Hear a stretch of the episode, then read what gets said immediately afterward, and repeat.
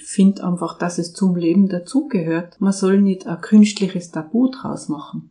Man braucht es auch nicht überdimensional aufbauschen, aber es soll einen Platz einfach haben. Je nach Lebensphase, wo man sich gerade befindet, ich glaube schon, dass es ganz gut tut, immer wieder einmal auch darüber nachzudenken, speziell im Bewusstsein zu wissen, mein eigenes Leben oder das Leben eines Angehörigen neigt sich definitiv dem Ende zu. Weil wenn man ein bisschen vorbereitet ist, glaube ich schon, dass es dann leichter fällt. Und umgekehrt, das Lebensende kann ja auch plötzlich eintreten. Da kann man sich dann nicht vorbereiten. Aber wenn ich mir bewusst bin, dass mein Leben endlich ist, dann genieße ich die Sachen, die ich haben kann, viel mehr. Dann bin ich vielleicht auch zufriedener mit Kleinigkeiten oder mit manchen Dingen, die ich sonst vielleicht nicht so schätze. Und um das, glaube ich, geht's oft im Leben.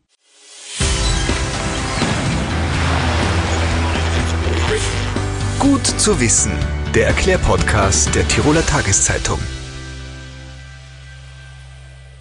Hallo und herzlich willkommen zu einer neuen Folge unseres Gut zu wissen Podcasts. Mein Name ist Renate Bergtold und heute bin ich zu Gast im Hospizhaus Hall in Tirol. Hier werden schwerkranke und sterbende Menschen und deren Angehörige betreut und auf ihrem letzten Weg begleitet.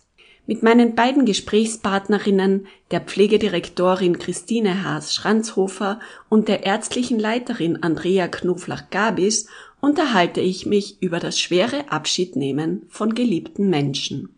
Die beiden sprechen mit mir über ihr tägliches Arbeiten, worauf es ankommt, wenn man Menschen bis zum Tod begleitet, welche Ängste die Sterbenden beschäftigen, wie es ist, wenn Kinder betroffen sind und warum man sich auch als gesunder Mensch Gedanken über den Tod machen sollte.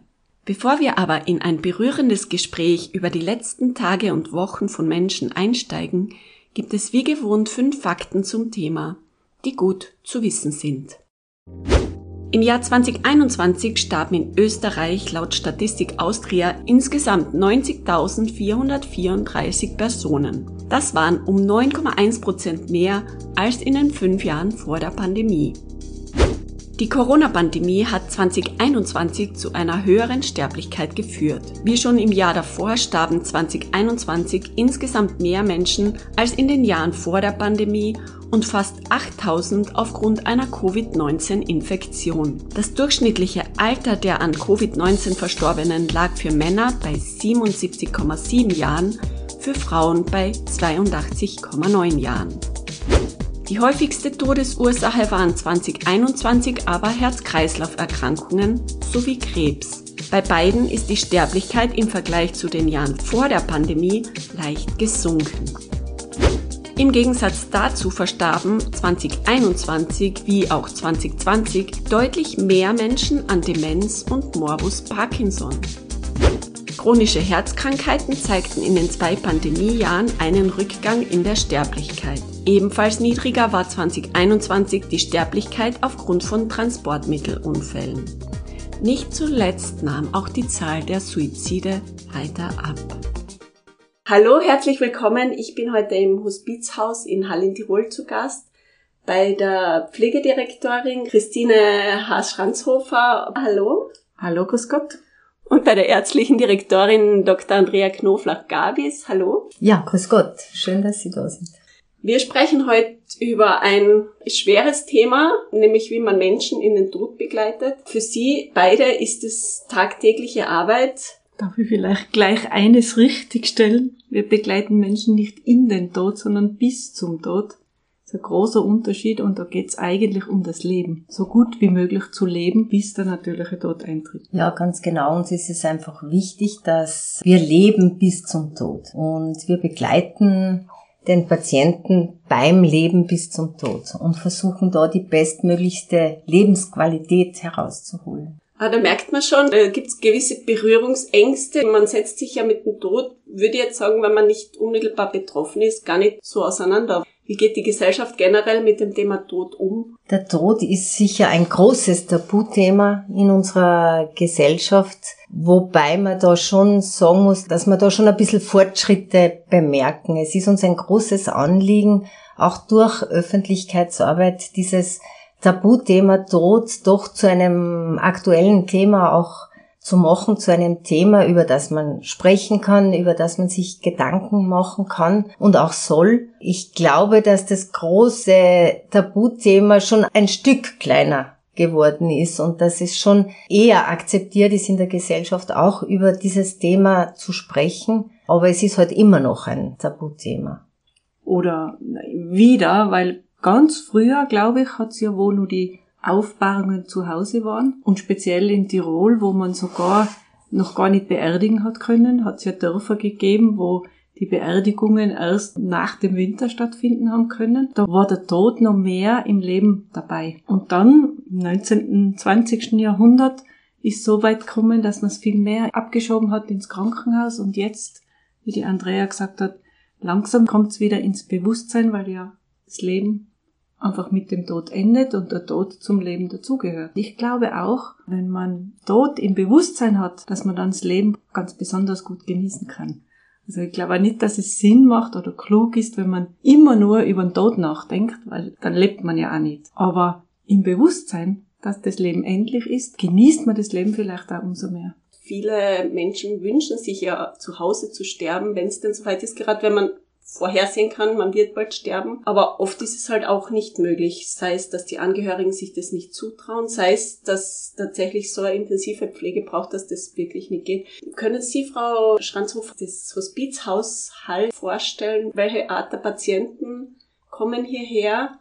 Was sind die Voraussetzungen? Das Hospizhaus Tirol beherbergt mehrere Bereiche. Wir haben auf der einen Seite natürlich die Hospiz- und Palliativstation, wo 14 Betten belegt werden können. Dann haben wir das mobile Palliativteam, das nach Hause geht zu den Menschen im Bezirk Innsbruck Stadt und Innsbruck Land, wo Menschen, die schwer krank sind, zu Hause betreut werden. Dann haben wir auch noch das Tageshospiz. Alle drei Bereiche betreuen und begleiten schwerkranke Menschen, wo man weiß, es ist eine lebenslimitierende Erkrankung in unterschiedlichen Settings. Auf der Station ist wirklich so, dass manche kommen her, weil sie zum Beispiel eine Schmerzeinstellung brauchen, dann stellt man die Medikamente so ein, dass es dann vielleicht wieder geht zu Hause, gehen dann wieder nach Hause oder vielleicht dann auch in ein Heim oder anderswo, wo sie betreut werden. Manche versterben auch natürlich bei uns. Im Tageshospiz kommen Menschen, die leben zu Hause und da geht es darum, dass die Patienten einen Tag tagsüber gut betreut werden. Dann können die Angehörigen einmal diesen Tag für sich nutzen. Auch so dass der Patient selber Leistungen in Anspruch nehmen kann.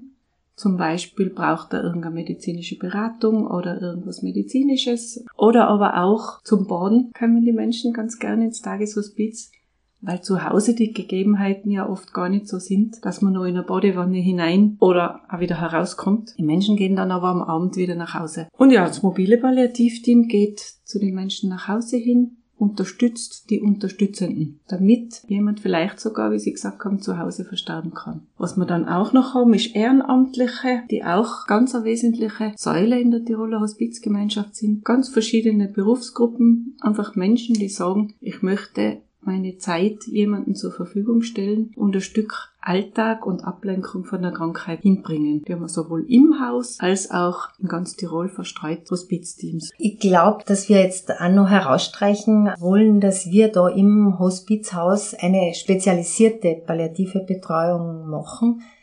Das heißt, die gesamte palliative Betreuung der Patienten besteht aus einer grundpalliativen Betreuung, die durch den Hausarzt beispielsweise und durch die Sprengeldienste erfolgt oder auch in den Krankenhäusern. Und zusätzlich gibt's dann eben die spezialisierte palliative Betreuung, die aber nicht von jedem Patienten, der an einer palliativen Erkrankung erkrankt ist, nötig ist.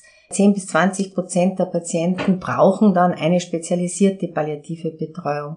Und da handelt es sich um Situationen, um komplexe instabile palliative Situationen, wo wir dann aktiv werden. Das heißt, wo die Grundbetreuung dann vom fachlichen her nicht mehr ausreicht, wo dann Fragen sind zusätzlich und dann sind wir die, der richtige Ansprechpartner. Das ist entweder durch die Betreuung auf der Palliativstation oder sonst durch hauptsächlich auch Beratung der betreuenden Personen. Wir arbeiten ganz eng zusammen mit anderen betreuenden Diensten, zum Beispiel mit den Hausärzten, mit den anderen spezialisierten Ärzten, mit den Sprengeldiensten oder anderen betreuenden Diensten auf pflegerischer Seite, mit den Krankenhäusern, mit Fachärzten außerhalb der Krankenhäuser. Wir sind da wirklich mit wegen jeden Patienten, den wir gemeinsam mit jemandem anderen betreuen, ganz eng im Austausch. Gibt es eine Voraussetzung, dass man aufgenommen wird im Hospizhaus oder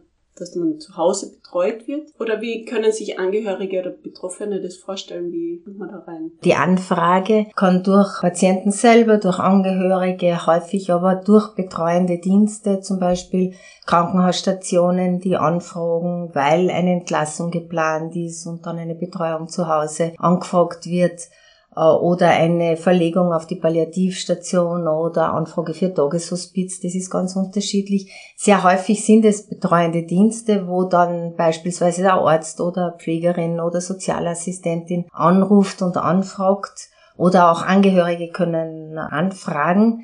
Die Voraussetzung ist, dass es eben sich um eine instabile, komplexe palliative Situation des Patienten und des Umfeldes handelt dann können wir aktiv werden. Wir haben es jetzt schon angeschnitten, das Thema Tod ist ja tatsächlich ein großes Tabuthema. Aus ihrer täglichen Arbeit sollten sich Menschen schon weit vorher mehr mit dem Thema auseinandersetzen?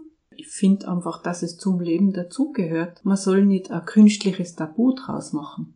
Man braucht es auch nicht überdimensional aufbauschen, aber es soll einen Platz einfach haben. Je nach Lebensphase, wo man sich gerade befindet, ich glaube schon, dass es ganz gut tut, immer wieder einmal auch darüber nachzudenken, speziell im Bewusstsein zu wissen, mein eigenes Leben oder das Leben eines Angehörigen neigt sich definitiv dem Ende zu. Weil wenn man ein bisschen vorbereitet ist, glaube ich schon, dass es dann leichter fällt. Und umgekehrt, das Lebensende kann ja auch plötzlich eintreten. Da kann man sich dann nicht vorbereiten. Aber wenn man es Leben bewusst gelebt hat. Und dafür, glaube ich, eben hilft das, wenn man ab und zu drüber nachdenkt. Wenn ich mir bewusst bin, dass mein Leben endlich ist, dann genieße ich die Sachen, die ich haben kann, viel mehr. Dann bin ich vielleicht auch zufriedener mit Kleinigkeiten oder mit manchen Dingen, die ich sonst vielleicht nicht so schätze. Und, und das, glaube ich, geht so oft im Leben. Und es ist folgendes, wir alle sind ja gewohnt, sehr eigenständig, äh, auch über uns und unser Leben zu entscheiden. Jeder hat selber entscheiden, was er gern tut und ist auch gewohnt zu tun. Jeder entscheidet das gern für sich selber. Es gibt aber dann doch immer wieder Situationen, wo sich das von einem auf den anderen Moment ändern kann. Zum Beispiel, dass ich durch einen Unfall, durch einen Schlaganfall oder was auch immer nicht mehr entscheidungsfähig bin. Und da kann man durch vorausschauende Planung schon ganz gut vorsorgen, dass auch nachher dann, wenn ich selber nicht mehr so entscheidungsfähig bin, das nach meinem Wunsch, mein weiteres Leben und die Eingriffe dann nach meinem Wunsch geschehen. Da denke ich jetzt zum Beispiel an eine Patientenverfügung. Das ist einfach schon wichtig, dass man sich da doch zeitgerecht Gedanken macht, eben zu einem Zeitpunkt, wo man selber nur so weit ist, dass man Entscheidungen treffen kann und weitergeben kann oder zu Papier bringen kann, weil diese Patientenverfügungen beispielsweise sind dann doch eine ganz wertvolle Hilfe in der Entscheidung, wie geht man vor und kann dann einfach den Wunsch desjenigen berücksichtigen. Warum ist es eigentlich so, dass das Thema Tod und nicht nur das Thema Tod, sondern auch das Thema Trauer so tabuisiert wird in unserer Gesellschaft? Ich glaube ganz einfach, weil es weh tut. Also ich denke, dass man die Dinge, die einem nicht gefallen, die tut man ganz gerne ein bisschen wegschieben. Es ist schmerzlich. Auch ob vorbereitet oder unvorbereitet, wenn ein geliebter Mensch die Welt verlassen muss, das tut unheimlich weh. Und ist einfach ein Einschnitt ins Leben, den man nicht positiv sehen kann. So ein riesiger Einschnitt ist sicher auch die Geburt eines Kindes nicht, aber das ist erfreulich, das ist was Tolles und da schauen wir gerne hin. Aber wenn jetzt das unangenehm ist oder wirklich auch mit Schmerz verbunden ist oder ein negativer Einschnitt in unser Leben darstellt, dann tun wir das lieber verdrängen und ja, die Augen zumachen und tabuisieren. Wie ist denn das für Sie beide? Sie bauen ja auch Beziehungen zu den Patienten auf. Ich nehme an, auch alle Ehrenamtlichen, die gehen da regelmäßig hin in die Häuser, die sprechen mit den Leuten, die leisten Gesellschaft, die sind einfach da. Wie kann man denn da für sich selbst den Abstand dann vom Persönlichen zum Professionellen schaffen? Also Beziehung aufzubauen ist immens wichtig, weil ich sonst nicht empathisch sein kann und merken kann, was ich für denjenigen noch Gutes tun kann. Also in Beziehung zu gehen, ist ganz was Wichtiges. Gleichzeitig ist der große Unterschied der zwischen Mitgefühl zu haben und nicht mitzuleiden. Und was man schon sagen muss, ich habe selber am eigenen Leib erlebt, wenn es in der eigenen Familie, Verwandtschaft passiert, dann bin ich Angehöriger, dann ist diese professionelle Distanz, dieses nur unter Anführungszeichen Mitgefühl haben zu können, das geht da noch nicht. Den Augenblick, wo ich selber Angehöriger bin. Also es ist schon was anderes. Ob's professionell oder als Ehrenamtlicher in einer Begleitungssituation passiert oder ob's in meiner Familie passiert. Nimmt man nicht auch viel mit nach Hause, wenn man solche Beziehungen hat und so viel mit dem Thema Sterben konfrontiert ist? Mit dem Thema Sterben viel konfrontiert zu sein, beeinflusst das eigene Leben sicher, aber eher in diese Richtung, wie die Christine auch schon gesagt hat, dass man vielleicht das Leben so gestaltet, dass man auch das momentane und kleine Sachen viel mehr genießen kann und, und sicher jetzt nicht alles auf die lange Bank schiebt. Ich glaube, das ist etwas, was uns alle, die wir in diesem Sektor arbeiten, stark beeinflusst. Und was ich aber auch noch ganz gern sagen möchte, ist, dass äh, vielleicht unsere Zielstellung in Bezug auf Arbeiten ein bisschen was anders ist. Gerade im, im medizinischen Bereich beispielsweise, und das betrifft aber auch die anderen Bereiche, ist immer so das Heilen, was im Vordergrund steht. Man hat das Erfolgserlebnis, wenn der Patient wieder gesund wird. Das ist in unserem Bereich nicht mehr möglich, weil per Definition ist der Patient nicht mehr heilbar. Aber wir haben einfach ein anderes Ziel. Unser Ziel ist, die bestmögliche Lebensqualität des Patienten und seiner Angehörigen zu erreichen. Und da können wir in, in kleinen Schritten ganz viele Erfolgserlebnisse einfach verbuchen und bekommen da sehr viel wieder zurück, so wie ein anderer bei einer Heilung des Patienten zurückbekommt. Da ist es jetzt nicht so, wie Patienten oft einmal berichten, dass ihnen gesagt wird, es tut mir leid, wir können jetzt nichts mehr tun für sie. Das stimmt nicht. Man kann ganz, ganz viel für diese Patienten tun und auch für ihre Angehörigen, um eben die Lebensqualität zu verbessern, um das Leben bis zuletzt zu verbessern. Das und ich glaube, es geht jeder auch individuell ein bisschen damit um. Wir machen natürlich auch so viel für Psychohygiene wie möglich. Also es gibt da Supervisionen und so weiter, die wir über das Hospizhaus auch machen. Und jeder hat für sich selber auch eine Möglichkeit, wo er auch schaut, dass er da gut zurechtkommt damit. Ich glaube, es, es ist ganz was Essentielles und was Tolles, dass wir individuell auf die einzelnen Menschen eingehen können. Ich behaupte, es ist jetzt ein bisschen großspurig, aber jede Pflegeperson möchte für die einzelnen Menschen was Gutes tun und deswegen ergreift man den Beruf.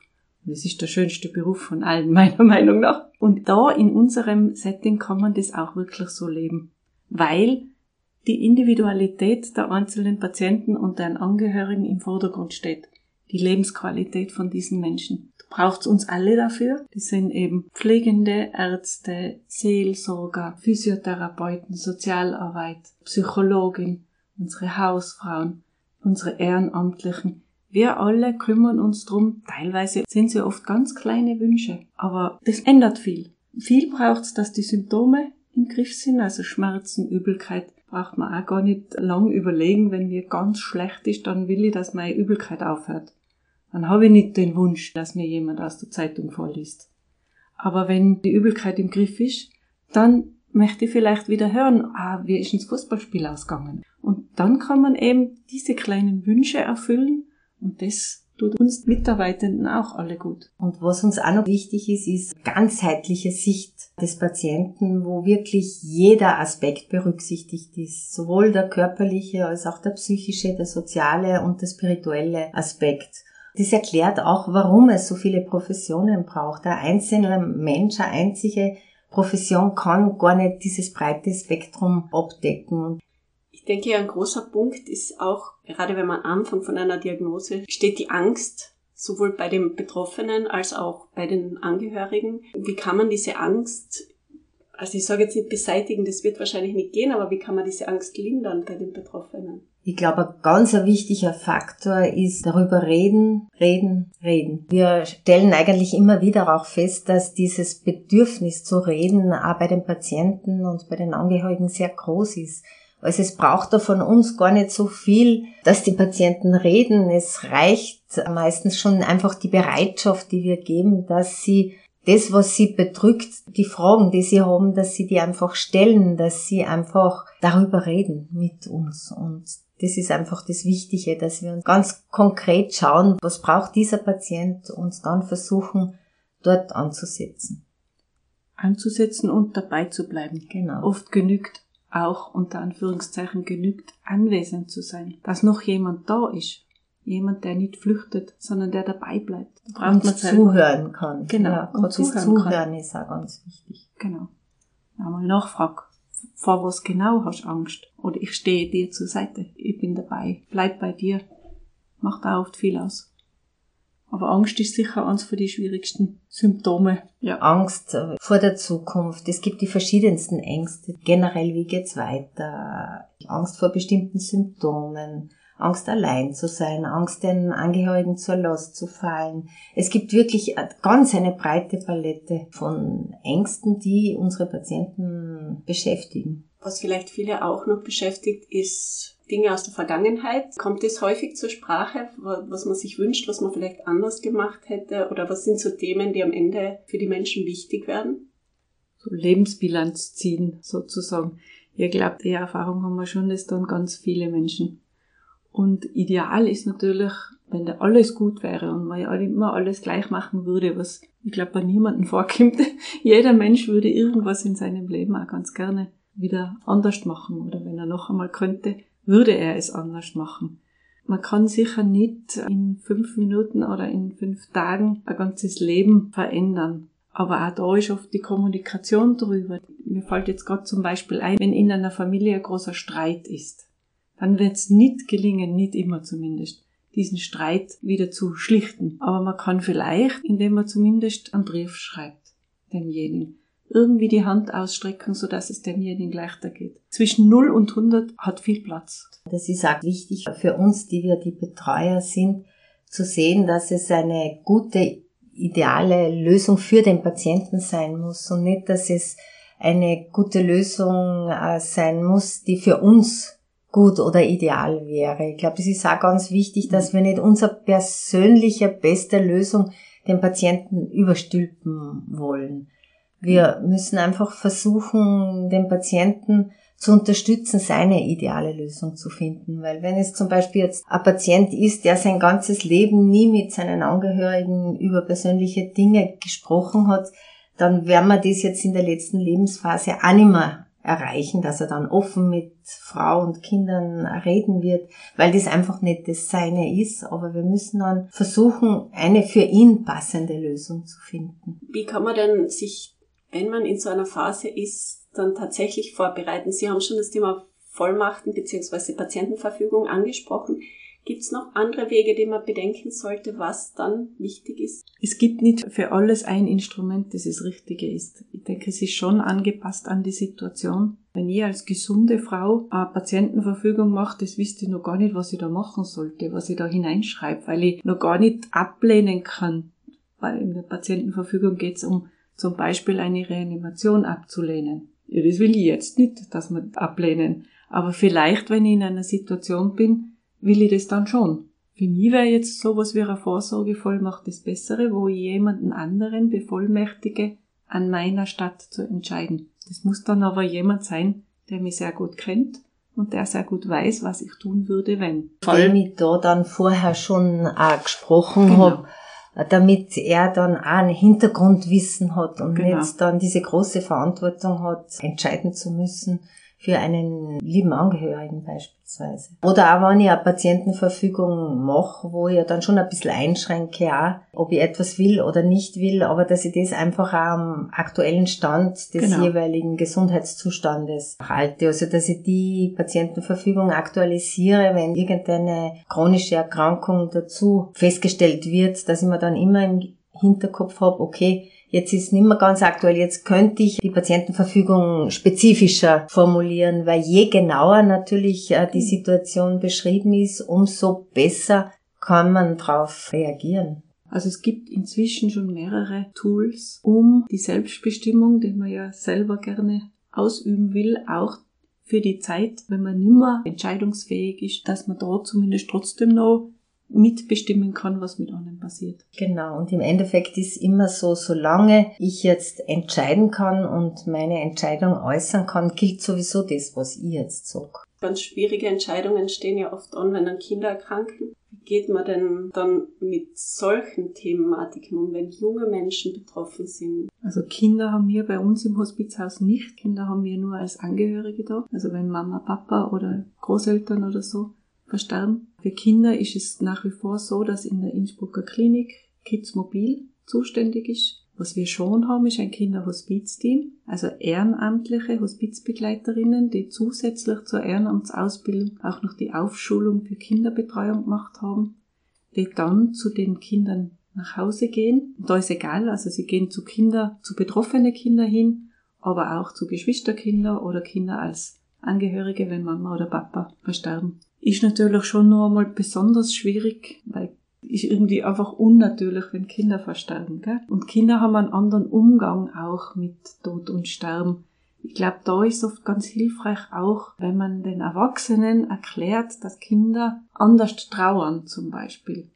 Da ist unser Kinderhospizteam auch ganz hilfreich, dass sie sie entsprechend begleiten können und unterstützen können, dass es leichter geht. Es ist natürlich immer eine Tragödie. Kinder als Trauernde, welchem Alter kann man sie denn in den aktiven Prozess einbauen? Geht das schon von klein auf oder muss man da irgendwie Abstufungen vornehmen? Ja, altersentsprechend geht's immer. Ja. Natürlich hat der Baby ganz was anderes, braucht auch andere Erklärungen vielleicht als ein 13-Jähriger. Aber das geht am ehesten, indem man einfach sie fragt, aber einbinden und sensibel ist und altersentsprechend. Wir haben eine Broschüre gestaltet, wo so ganz grob drinnen steht, was man tun kann oder nicht tun kann. Auch wieder individuell verschieden, je nach Kind, weil die Kinder ja auch nicht alle ganz gleich sind. Und die Eltern kennen die Kinder meistens sehr gut, am besten. Wenn man jetzt hernimmt als Beispiel, die Oma liegt bei uns auf der Station und liegt im Sterben oder ist verstorben und man nimmt ein sechsjähriges Kind her und das hat eine enge Beziehung zur Oma gehabt, dass man ihr vielleicht erklärt, wie, wie die Oma jetzt ausschaut, was mit der Oma jetzt ist. Ich würde sie nicht ganz alleine lassen, auf keinen Fall. Ich würde sie begleiten, aber an sich ist es oft besser, die Kinder mit zu involvieren, als wenn sie aus scheinbaren Schutz, aber man kann sie vor der Realität des Todes ja nicht schützen. Wenn die Oma gestorben ist, ist die Oma nicht mehr da. Und dann ist die Fantasie dahinter oft viel schlimmer, als wenn man sie begleitet, mitnimmt, einerholt, dann ist es oft besser für die Kinder, als wenn sie das nicht haben. Ja, weil es hilft, die Situation zu begreifen, so im wahrsten Sinn des Wortes. Wenn sie da einfach das sehen, dabei sind und ja, da sind. Dann ist eben ist die Fantasie nicht so schlimm. Genau, genau. genau. Aber halt begleitet, gell? Also so, dass sie, man würde sie jetzt nicht einfach allein irgendwo hinschicken. Ich glaube, das tut eh keiner. Nein, eben. Und oft genau. einmal brauchen die Eltern auch ein bisschen Unterstützung. Genau. Ich glaube schon, also, dass man in der Situation ja. dann einfach da steht und sich überlegt, was tue ich jetzt? Wie kann ich dem das jetzt beibringen? Genau. Ich bin selbst noch in der Trauer gefallen ja, wahrscheinlich. Genau. Was kann ich meinem Kind überhaupt zumuten? Das ist, glaube ich, die schwierige genau, Entscheidung. Genau. Ja. Die Kinder spüren ja die Trauer der Mama oder ja. vom Papa, oder? Und dann können sie es oft gar nicht zuordnen. Da ist dann besser einmal sagt, die Mama ist jetzt ganz traurig, weil die Oma gestorben ist oder so. Gibt es manchmal Momente, wo man emotional die Distanz vielleicht nicht mehr ganz so wahren kann? Natürlich. Also ich habe immer wieder mitgeheult. Aber ich schäme mich dafür auch nicht, weil ich mir einfach denke, das, ja, das ist ja oft traurig. Ich glaube, das ist auch ganz authentisch. Das darf und, und soll auch so sein. Das kann ruhig so sein, ja. Gibt es vielleicht etwas, was Sie sich für Ihren eigenen Tod irgendwann wünschen? So nur lange nicht Kind. also ich wünsche mir natürlich auch, dass es nicht sehr schmerzvoll ist und dass ich nicht alleine bin. Ja, vielleicht im Kreise der Familie. Ich glaube, mir wäre egal, ob das jetzt zu Hause ist oder in einem Krankenhaus, aber so im Kreise der Familie wäre mein Wunsch, denke ich. Also ich denke, dank der wertvollen Arbeit, die Sie und viele Freiwillige da leisten, wird es mit dem Alleinesein hoffentlich auch in Zukunft nicht sein müssen. Vielen, vielen Dank für das Gespräch. Gerne. Danke, sehr gern. Das war Gut zu wissen, der Erklärpodcast der Tiroler Tageszeitung.